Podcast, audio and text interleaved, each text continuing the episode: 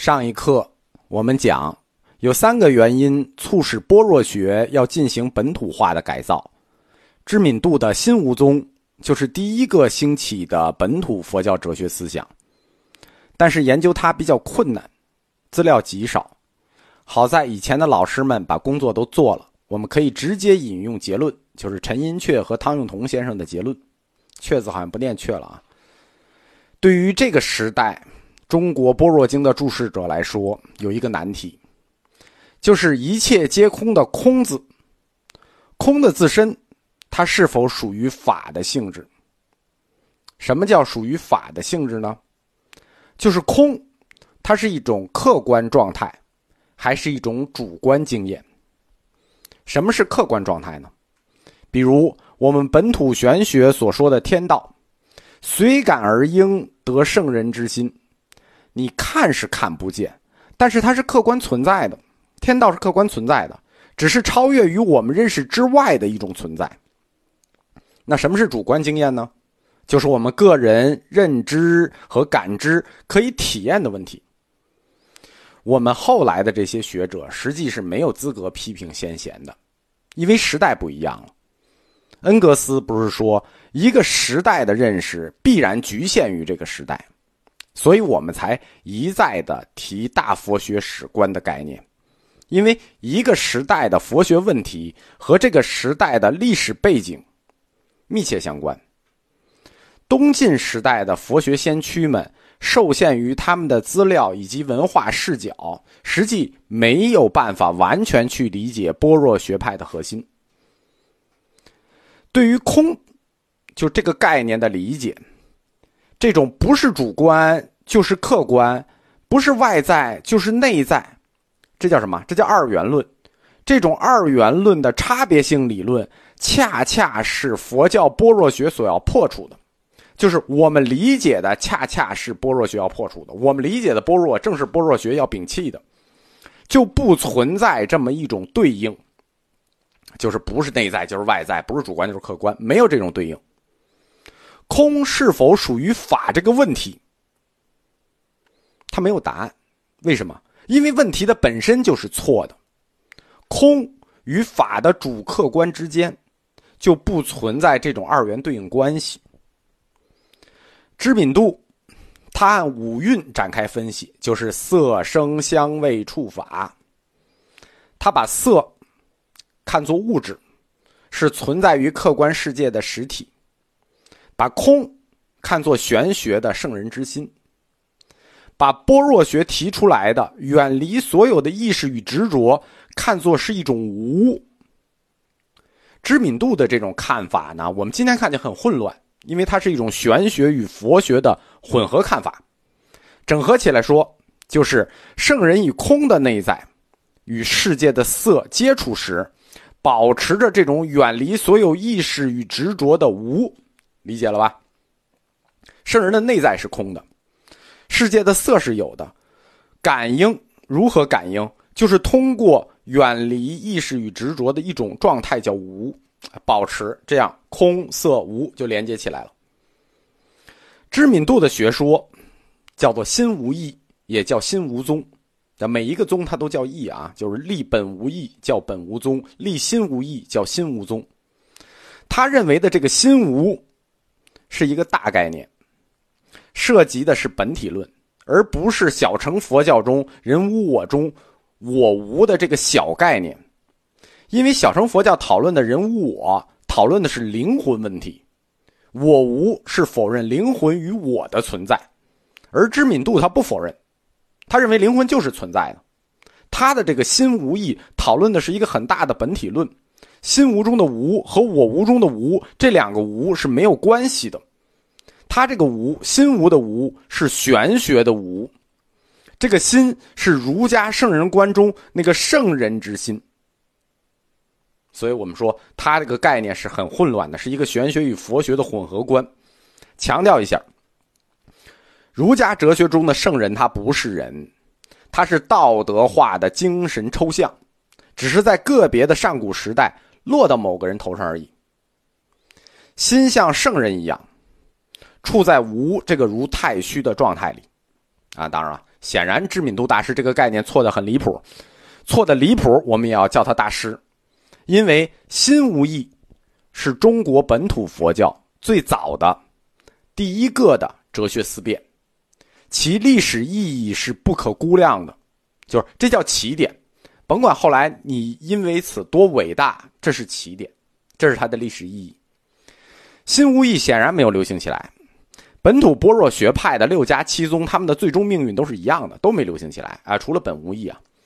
而且一百年后，当鸠摩罗什来华，公元四百零一年，他和他的弟子建立了长安学派，用纯粹佛学的角度阐发了佛教的般若思想，那就是正宗的佛家般若。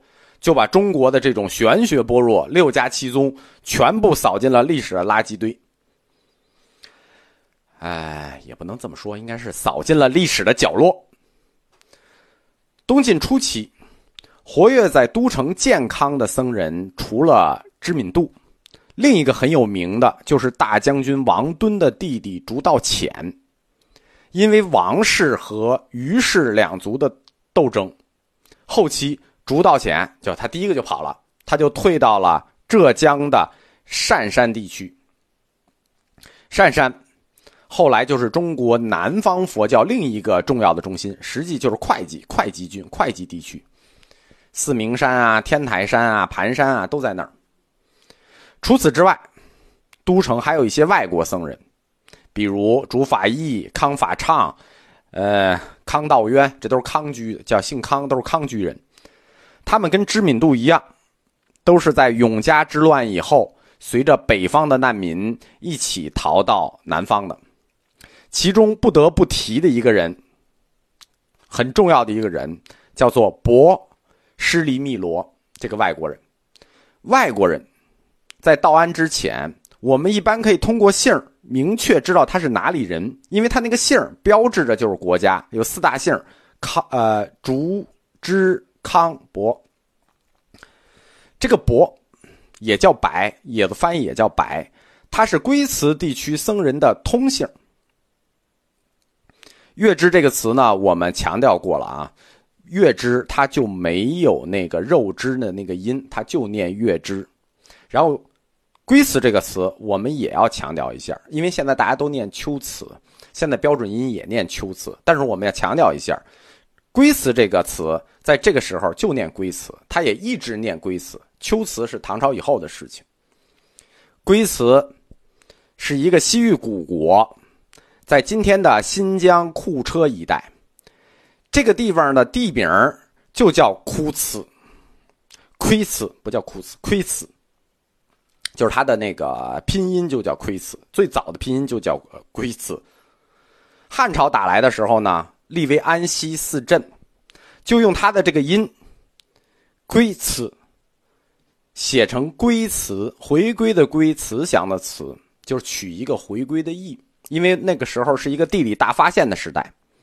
但是今天为什么要叫秋瓷呢？就大家一说就叫秋瓷，因为这个地方经历了好几个少数民族的统治，匈奴啊、鞑靼呀、月支啊。他们到这个地方之后，对这个地方的称呼都不太一样。他们用的语言在文字形式上是一种印度文，叫做婆罗米文字。但这种文字在这一地区发展出一种中亚体。根据统治这个地区的人不同，这个地儿的读音就不同。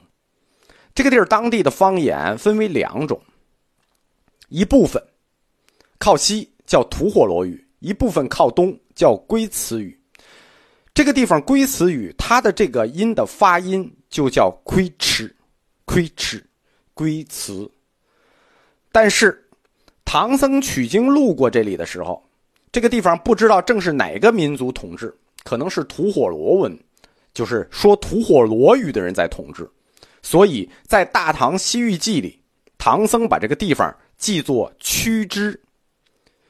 龟兹这个词实际就是“屈之”这个音的连音，“屈之”是汉语做的拼音，套在了古地名上。“屈之”它拼起来就拼成了“秋秋之”，“屈之”就拼成了“秋”的音，而且只拼了一半，词字还保留了。所以龟兹这个地方，在唐朝以前，就是唐僧以前就叫龟兹。龟兹这个汉字就没有秋的音。为什么要强调它没有秋的音呢？我们在前面的课里讲过，就是中国这些怪字，西域的地名是怎么来的呢？是汉武帝时代的地理大发现，为了确定西域国地区的这些地名，建立了一套汉语译音拼音符号系统，就是用汉语做拼音的符号系统，就是西域国名通则。在选择这些汉字的时候，有几个原则。第一不常用，第二无多音，书面语不用，才选了这些字。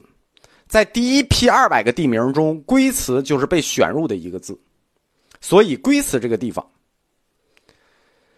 以前就没有秋的音，因为唐僧的错误拼法，就是说他去的时候可能是吐火罗语的民族在统治这一地区，所以增加了一个秋的音，就是这是唐僧同学犯的一个错误。就变成对的了，然后我我我讲的是对的，然后就不停的有人给我纠正。我在前面的课里讲过一次了，然后又讲过一次了，但没有办法，总是有这个觉得自己语文学的好的同学呢要给我指出，所以我只好再强调一次。这个的资料呢，有兴趣的可以去参看季羡林写的，叫做《新疆佛教史和龟兹研究三题》，再翻一翻相关的资料。我以后就不再解释了。